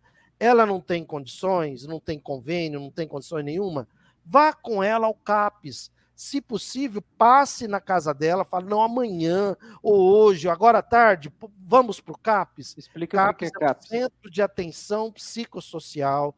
Nós temos aqui na nossa cidade, toda cidade tem. É o SUS maravilhoso, né? É o SUS maravilhoso socorrendo as pessoas. Então a gente necessita repensar sobre isso. E outra coisa também entender que psiquiatria não é a UTI das doenças mentais. Psiquiatria é a porta de entrada, quer dizer, não é para quando tiver muito grave aí buscar o recurso da, da ciência, da medicina. Não, já está com transtorno mental, por favor, seja rápido, socorra essa pessoa. A gente vê cada vez mais casos que poderiam ter sido evitados se tivesse tido uma ação rápida, se tivesse, se a pessoa tivesse se movido no sentido de acompanhar aquela que está com transtorno mental, porque se ela está com uma depressão, a depressão tira a vontade de tudo. Depressão não é frescura, não é fraqueza, depressão é uma doença. Ela tira a vontade, ela tira o ânimo. É, é, igual quando você fica três dias e três noites sem dormir. No quarto dia, se alguém falar para você, ah, vamos sair no shopping, você não vai aguentar sair. Isso é depressão, esse, essa falta de, de vitalidade. Então, pegue na mão, da, da acompanhe essa, essa pessoa para que ela seja socorrida de alguma forma pela ciência. Porque tem jeito, tem como a gente fazer isso. E eu quero comentar sobre o efeito do suicídio, né? Como o Duraí colocou. É, no meio espírita, a gente ouve muitas pessoas dizerem: ah, Fulano se matou, então agora ele vai para o Vale dos Suicidas, agora vai sofrer, vai ficar no umbral. E é de uma falta de caridade a gente falar sobre isso dessa forma, né? uma falta de compaixão, de, de um desprezo pela dor de quem é familiar e, e ama aquela pessoa, ou é um amigo e ama aquela pessoa. Tanto que hoje na psicologia a gente fala da pós-venção, né? se fala da prevenção do suicídio e da pós-venção, que é o acolhimento aos familiares de quem se foi pelo suicídio, né? É, então, é, eu quero trazer de novo o livro dos Espíritos, para a gente parar com essa coisa de, de classificar as pessoas. A suicida vai sofrer. Eu não sei, eu não sei. Cada caso é um caso. E eu não tenho nada a ver com a vida do, da pessoa que se matou. Sabe? É, é, eu preciso entender que se a pessoa fez aquela escolha, foi o que a pessoa decidiu naquele momento. Eu não tenho condições de ficar julgando ninguém. E o Kardec coloca que com o suicídio acontecem é, é, cinco situações. Eu quero comentar isso porque está lá na questão 957. A primeira é o desapontamento, porque ele queria acabar com o sofrimento e ele matou o corpo, mas não acontece a morte da vida, da, da vida espiritual. Então ele se fica desapontado. Em segundo lugar, o que, que acontece? Como a pessoa se matou antes do tempo, existe uma persistência do laço físico com o espírito. Então, isso é um fato. Kardec está trabalhando em cima dos fatos. Aí, como existe essa ligação, esse laço fluídico entre o corpo físico? Está lá, tá lá no, no, no, no, Pode descer um pouco mais, viu, viu, Evandro? Ele fala da persistência desse, desse laço. Então, primeiro. É, não, desceu muito. vamos lá, então, vamos voltar. Então, primeiro o desapontamento, lá no comecinho do, da resposta, tá? Em segundo lugar, existe a persistência do laço que liga o espírito ao corpo. E é por conta dessa persistência que existe uma perturbação. Esse é o terceiro ponto. Então, desapontamento, depois persistência do laço, e aí a persistência do laço leva a uma perturbação espiritual. Como eu estou ligado ao corpo, eu sinto ainda. Mas, mas o corpo está morto, então, e eu estou sentindo, porque existe uma perturbação espiritual em função do laço. E aí, em função dessa perturbação, o quarto ponto que o Kardec coloca é que existe uma repercussão do, do, do estado do espírito, ele vai sentir o que acontece com o corpo. Então, tem o laço, esse laço gera uma perturbação espiritual e essa perturbação espiritual vai gerar uma repercussão no espírito de tudo aquilo que acontece com o corpo físico.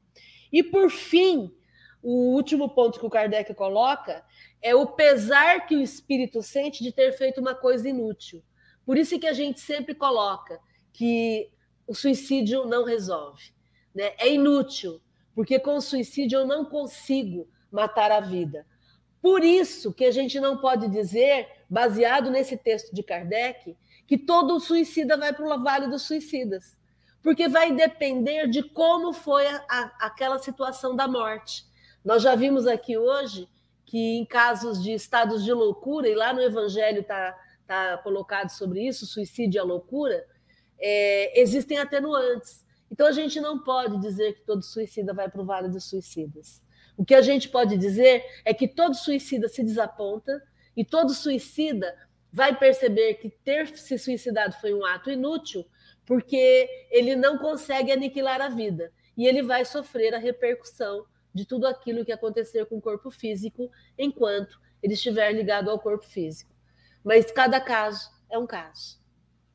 Maravilha. Eu gostaria de é, fazer aquele. O Ivan, quiz. Só, Oi. Eu só, quero, eu só preciso fazer aqui um, um, uma ressalva quando eu dá licença um pouquinho, rapidinho. Quando eu falei sobre a gente não ficar falando da, da questão de não valorizar a vida, é no sentido de quando a pessoa está com uma ideação suicida, tá entendendo? Vale isso de valorização da vida na fase da prevenção, lá atrás, né, construindo os valores da vida. Agora, quando a pessoa já está com depressão e já está com pensamento de querer morrer, e já está com ideação suicida, isso não vai resolver. Agora aí é agir e rapidamente para salvar a pessoa. É isso aí. Vamos fazer um quiz rapidinho. Verdadeiro ou falso? Vocês dois podem responder e aí você dá uma rápida resposta por que que é, tá bom? Primeiro, apenas pessoas com transtornos mentais são suicidas. E aí? E aí, doutor? Não, né? Não, né? é, as, é, trans, é, transtornos mentais é uma das causas principais, né? Mas existem pessoas que se matam da hora, de uma hora para outra sem ter nenhum histórico de transtorno mental. De transtorno Pode estar mental. drogado, por exemplo? Não, né? não, não, nada, nada. Nós nada. Por isso é importante, quando vem a ideação, a pessoa saber o que fazer. Por exemplo, numa crise de ansiedade, o que a gente recomenda é que a pessoa se encoste na parede, erga os braços e respire profundamente. Por quê? Porque isso tem um- um- uma duração. A crise ela, ela tem um- uma duração. E quando a pessoa assume o controle do corpo físico, fazendo algo de diferente do que ela estava fazendo, ela vai é, conseguir passar por esse pico que poderia provocar um, um- um ato de suicídio. Né? Uma outra questão que a gente sempre lembra é a pessoa sentir a própria pulsação na artéria radial, certo, doutor? Certo. Artéria radial. Então, como é que a gente orienta? Deixa eu pegar a câmera aqui, né? Você pede para a pessoa fazer assim com as mãos, e aí você pede para ela juntar os polegares, e aí deixa eu virar assim para poder mostrar. Daí ela desce pelo pulso até encontrar a artéria ra- radial dela. E aí ela vai sentir a pulsação. Ela também poderia fazer com os dois dedos assim, tá? Mas o que a gente quer é que ela sinta a pulsação e normalmente quando isso acontece, ela se assusta. Se ela está com ideação suicida, ela sente o pulsar e aí ela fala: "Uau, eu tenho vida". Entendem? Então, tudo isso são formas de intervenção rápida para que a pessoa possa sair desse, desse impulso suicida. Próxima pergunta. Uma pessoa que tentou suicídio é alguém que está destinado a morrer? De forma alguma, de forma alguma. Ninguém está destinado a morrer, é, e principalmente pelo suicídio, suicídio. A gente sabe que nós vamos morrer, mas não como destino. Ah, eu tenho que morrer agora. Não. Você nasceu e você vai morrer um dia. Isso é, é fato. Mas destinado a morrer é falso. Seria Uma negar pessoa- a lei do progresso reservada à reencarnação, né? Uma pessoa que tentou suicídio sempre, atentem para a palavra, sempre voltará a tentar. E aí? Não. O sempre aí, essa generalização torna essa afirmação falsa, né? Uma pessoa que tentou suicídio, existe existe 50% de chance dela tentar novamente. Entende? Então isso, né, isso é fato, mas não é que sempre irá tentar. Não, até que chega uma hora que ela desconstrói, né? Parece que essa pessoa vai ser um peso na vida de todo mundo, porque o tempo todo você vai ter que ficar vigiando, né? Não é bem por aí. Outra, falar de suicídio é uma má ideia e pode ser interpretado como encorajamento. Mentira. É falso isso. Falso. Principalmente em tempos de internet, né? em, tempos de Google, doutor Google. As pessoas ficam pesquisando sobre os assuntos, então eu não falar não vai não vai encorajar ninguém. É, é, eu falar não vai encorajar ninguém. O que a gente sempre promove é a discussão, é vamos falar sobre isso. Porque falar também alivia, falar ajuda, falar orienta. Então a ideia é, é- é conversarmos cada vez mais e abertamente. E uma coisa interessante, Evandro, que você fez, me fez lembrar: perguntar para as pessoas que a gente ama. Escuta, alguma vez você pensou em se matar? Isso. Sabe? verdade. Estar junto das pessoas e se a pessoa está triste, escuta, você não está bem, você está Você precisando está de pensando ajuda. em morrer? você tá Às vezes você pensando pensa. É, uma pergunta assim mais leve a princípio é: você tem pensado em morrer? Né? Entende? Porque às vezes a pessoa não tem coragem de falar, mas quando você provoca, você vai, dá um- uma abertura para que ela possa se abrir. E isso tudo salva. Quanto mais se toca no assunto, mais fator preventivo ele tem. Quanto mais a gente fala do machismo, mais a gente previne o machismo. O racismo, mais a gente previne o racismo. Quanto mais a gente falar do suicídio, mais a Educação. gente previne. Quanto mais se fala em educação sexual com criança, mais evita abuso sexual. contrário Sim. do que os conservadores vivem dizendo, né? Sim. Mais uma pergunta: a maioria dos suicídios acontece de repente, sem aviso prévio. É, é, muitos suicídios, muito, é, existem alguns sinais que a pessoa deixou. Pode ser uma despedida, pode ser ela querer assim é, arrumar a vida dela de uma hora para outra, pode ser ela querer fazer alguma coisa. Às vezes é uma situação que os outros não vão nem perceber que ela está se despedindo, entende? Mas nem sempre ela deixa algum algum sinal, alguma coisa assim. Mas na sentido... dúvida, se você percebeu alguma coisa, socorra. Sim, Isso, pergunte. Ninguém, ninguém que por está excesso. feliz da vida, um sucesso, blá blá blá, vai se matar de uma hora para outra. Ou seja, existem sinais, sim, né?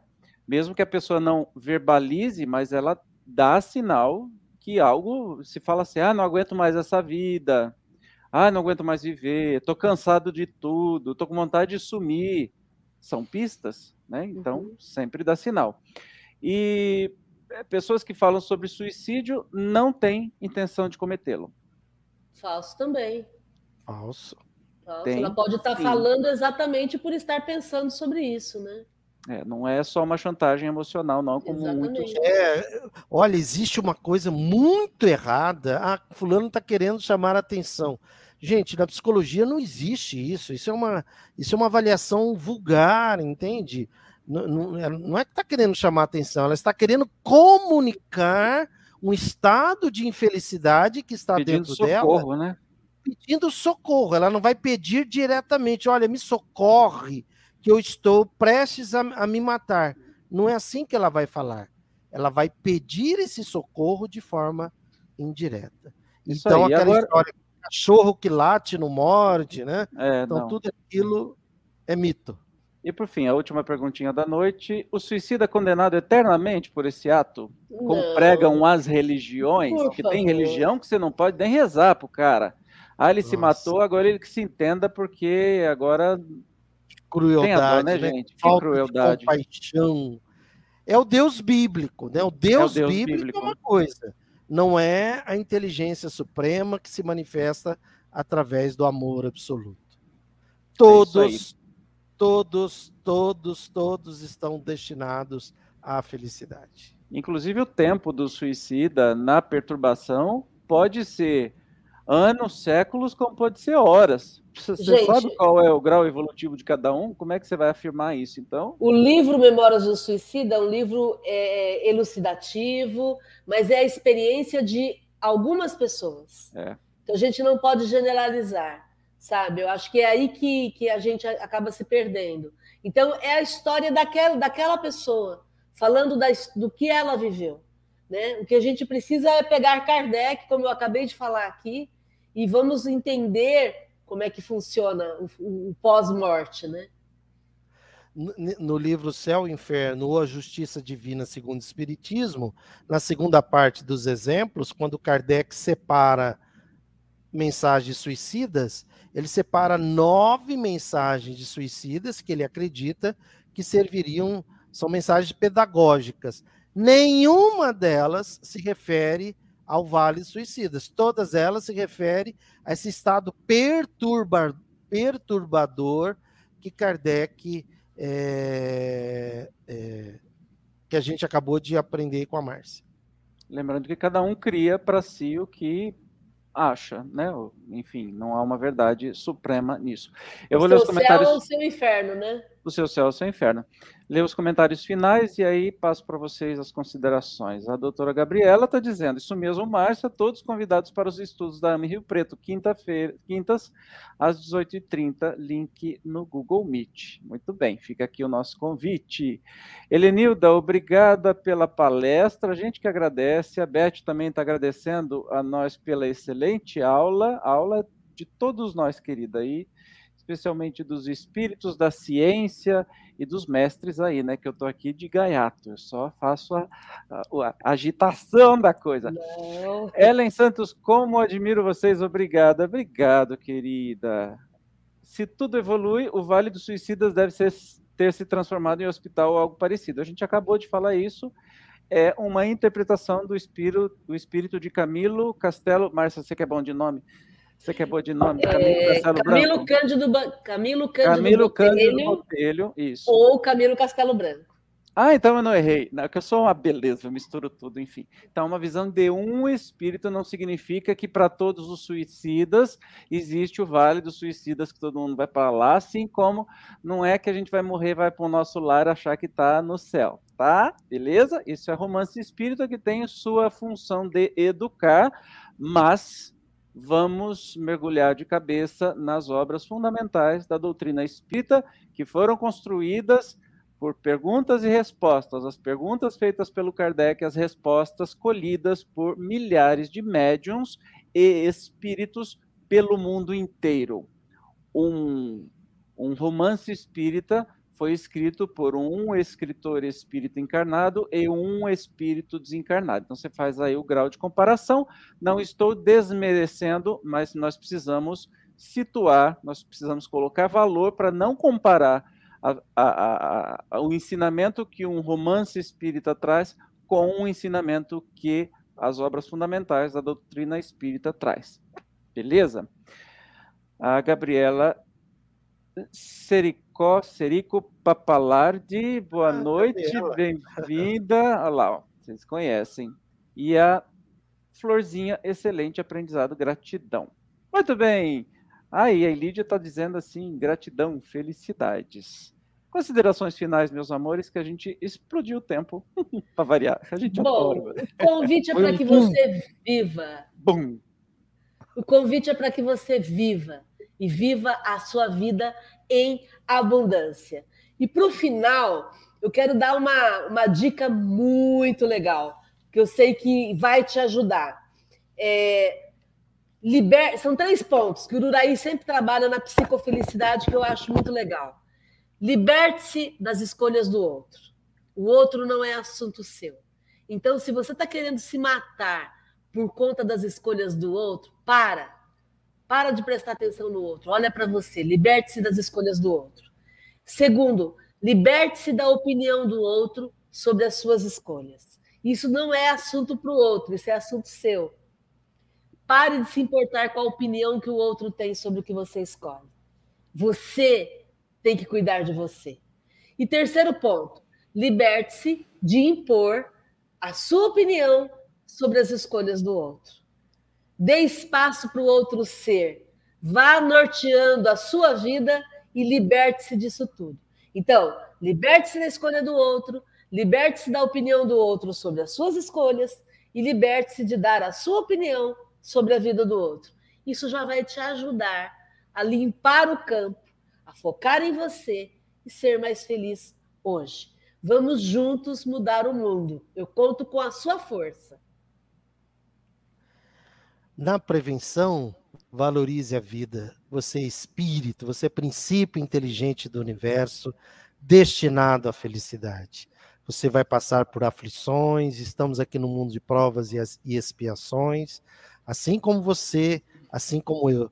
Às vezes você assiste aqui a gente, né, com essa alegria toda, e todo dia nós temos desafios. E todo dia cabe a cada um de nós retomar a decisão pela felicidade para que a gente possa, para que você faça e nós possamos também juntos fazermos escolhas felizes. Você, você é amado, sinta-se amado, sinta-se amada pelo amor absoluto. Esse amor absoluto, existe o fluxo venturoso de, do amor absoluto. Sinta-se amado, tem solução, tem jeito. E se você já está numa fase assim mais adiantada, está aí com transtorno mental, com depressão, com ideação suicida, procure ajuda, ou se você conhece alguém assim, estenda seu, a sua mão, estenda o auxílio, procure ajuda, procure ajuda. Ligue para o CVV 188, é, ligue para um amigo te levar a um, a um tratamento, a uma consulta. Procure ajuda, porque tem jeito. Não procure uma decisão definitiva para uma situação transitória. Tenha certeza disso que você vai resolver essa situação. Mate o sofrimento, mas jamais você. Sinta-se amada e amado por todos nós. Muito bem, eu queria deixar aqui uma dica de leitura do nosso querido amigo André Trigueiro. Viver é a melhor opção. Toda a renda é destinada ao CVV. E aí também se discute muito sobre isso.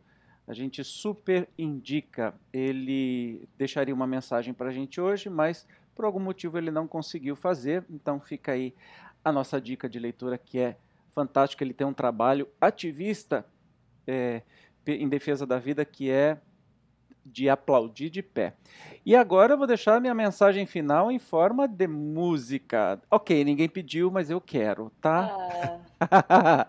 e claro, para contrapor aí o assunto suicídio, que lembra a morte, eu trago vida.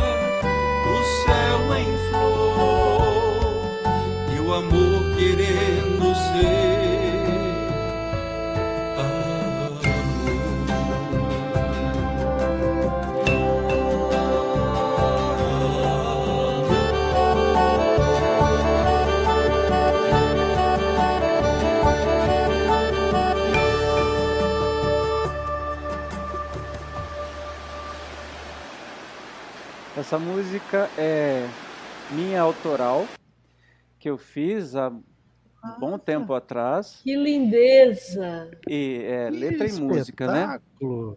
E aí, esse videoclipe foi um luxo que a gente tinha os Trovadores do Amor e eu os levei para a represa para fazer o videoclipe. Misturei com cenas da fazenda lá da Tivone, Santa Fé do Sul. E também é, que a gente foi numa praia e também aproveitei para fazer. Então que foi isso. lindo! E essa composição veio assim: eu acordei com a melodia da, da- do refrão na cabeça e escutei passarinhos, e especialmente o Fogo Pagou, por isso que ele faz parte da música. Que coisa linda, Evandro. Que, que, que, que sensível, né? É, eu muito queria fechar com- com essa mensagem de vida que tudo tem jeito, né? Que a gente não se Sim, desespere, que tudo sim. tem jeito. Ninguém larga a mão de ninguém. Sim. Meus amores, muito, muito, muito obrigado. As pessoas estão dizendo aqui, nossa, tem um monte aqui. A Helenilda, boa noite. Adriana, gratidão. A Danila, boa noite a todos. A Beth, lindíssima essa canção, gratidão. Helenilda, que show. Linda, Evandro, amei. Obrigado, obrigado, Márcio Uru, pelo Gratidão, privilégio Evandro. de ter vocês. Obrigado a todos vocês que estão juntos com a Gratidão. gente, todo o Espiribum. Semana que vem a gente espera vocês, tá bom? Com certeza. Beijo, boa semana para vocês. Felicidade. Fique vivo! Isso aí. Yes!